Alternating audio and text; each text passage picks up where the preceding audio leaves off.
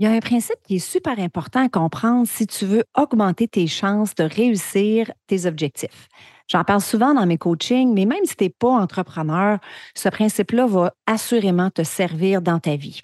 Aujourd'hui, on va parler du principe Be, Do, Have. Bienvenue sur Choisir ou Subir. Tu as l'impression de subir ta vie? Tu rêves de la choisir, mais tu ne sais pas par où commencer? Je te comprends parce que je suis aussi passée par là. Je m'appelle Chantal Gauthier et j'anime Choisir ou Subir. Ici, on élimine nos pensées limitantes pour enfin vivre selon nos valeurs. Bienvenue sur mon podcast où choisir devient possible.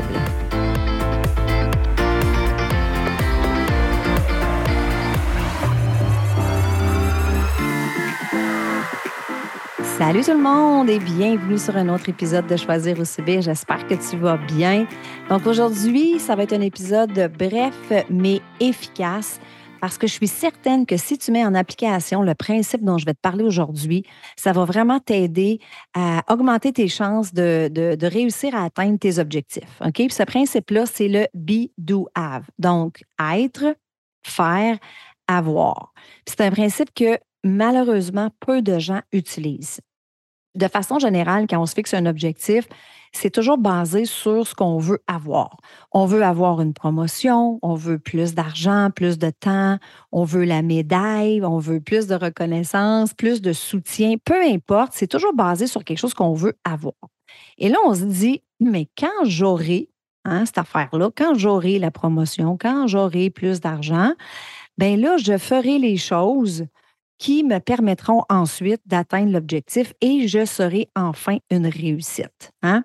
Bien, ça, ça va complètement à l'encontre de l'ordre du succès parce que ça, en fait, c'est le have, do, be. Hein? Quand j'aurai le have, je ferai, do, et enfin, je, je, je serai la personne que je veux devenir, le be.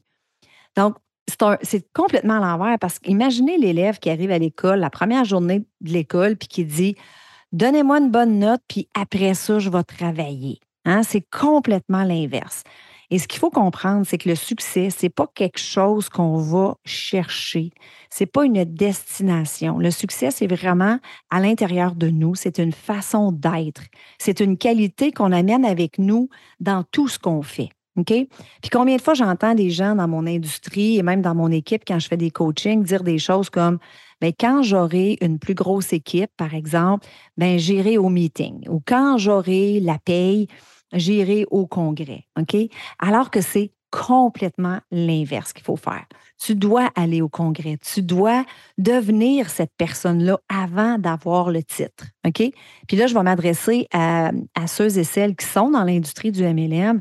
Si tu veux atteindre le sommet de ta compagnie, là, chez Arbonne, c'est une vice-présidente nationale. Puis je vais prendre ça comme exemple.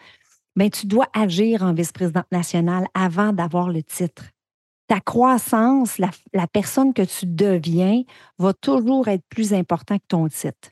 Donc, ça veut dire quoi concrètement? Être une vice-présidente nationale avant d'avoir le titre, bien, ça veut dire de changer ta perception de toi-même, de commencer à te voir comme une vice-présidente nationale, de marcher, de parler comme une vice-présidente nationale, de devenir cette personne justement qui euh, qui est coachable, qui assiste à, toutes les, formations, comme je tantôt, les congrès. Ça veut dire d'avoir un mindset de feu, de développer cette confiance en toi, de, d'être la personne qui va être disciplinée pour justement être capable de poser les actions qui vont t'amener plus tard à avoir ta promotion. Donc, tu dois traiter ton entreprise comme l'entreprise que tu veux qu'elle devienne bien avant d'avoir le titre. Donc, je t'invite à regarder les hommes et les femmes qui se retrouvent dans ta compagnie, là, qui sont au sommet. Qui sont-ils? Comment ils communiquent? Comment ils se présentent? Comment ils marchent? Donc, moi, je suis très, très passionnée par ce sujet-là. D'ailleurs, en 2017, euh, Arbonne m'ont demandé de partager mon conseil numéro un devant 20 000 personnes. Et j'ai choisi de parler du bidouave. OK?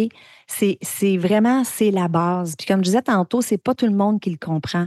Moi, la première, au début, quand on me parlait de ça, je comprenais pas trop. Tu sais, je disais, bon, ma job, c'est de faire de faire les gestes, les actions des ventes. Oui, il faut faire, mais avant d'être capable de faire, il faut d'abord devenir la personne. OK? Si ton seul focus, c'est de faire sans passer par l'être, tu réussiras pas à gravir les échelons. Puis si tu réussis, tu resteras pas là. OK? Parce que c'est une chose de te rendre, c'est une autre chose de rester là. Ton entreprise ne pourra jamais dépasser la personne que tu es. Donc, quand on se fixe un objectif, la première question qu'on doit se poser, qui dois-je devenir pour atteindre cet objectif-là? Puis là, je vais prendre un autre, euh, exemple parce que si tu écoutes et tu n'es pas entrepreneur, l'exemple, je ne sais pas, tu veux courir un marathon. Bien, pour augmenter tes chances de réussir ta course, tu dois d'abord devenir la personne qui va être prête à t'entraîner, la personne qui arrête de procrastiner. Tu dois devenir quelqu'un qui est prêt à abandonner des choses qui pourraient saboter tes chances de réussir un marathon. Tu dois devenir cette personne disciplinée, que ce soit dans tes entraînements, dans ton, alimentation. Donc, tout passe par l'être. Dans le fond, tu dois devenir la personne qui va être capable de développer des stratégies pour faire ce qu'il faut faire pour atteindre ton objectif, que ce soit un objectif dans ta vie personnelle ou professionnelle. Alors voilà, c'était bref. J'espère que c'était efficace. J'espère que tu as appris quelque chose et que tu as apprécié le contenu de cette semaine. Et sur ça, je te dis à la semaine prochaine. Bye bye tout le monde.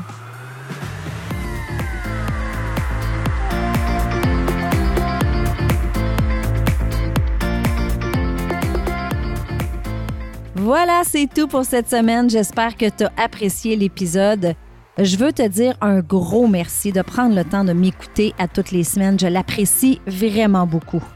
Si tu aimes le show, je t'invite à me laisser un 5 étoiles sur iTunes et aussi à rédiger un avis et à me laisser tes commentaires. Ça aide à faire connaître le podcast. Et si tu as une amie qui pourrait bénéficier de l'épisode d'aujourd'hui, prends un screenshot, mets-le dans tes stories, tag ton ami et tag moi. Ensemble, on va permettre à un plus grand nombre de femmes possible de pouvoir choisir leur vie au lieu de la subir. Sur ce, je te souhaite une excellente journée et on se parle la semaine prochaine. Bye bye.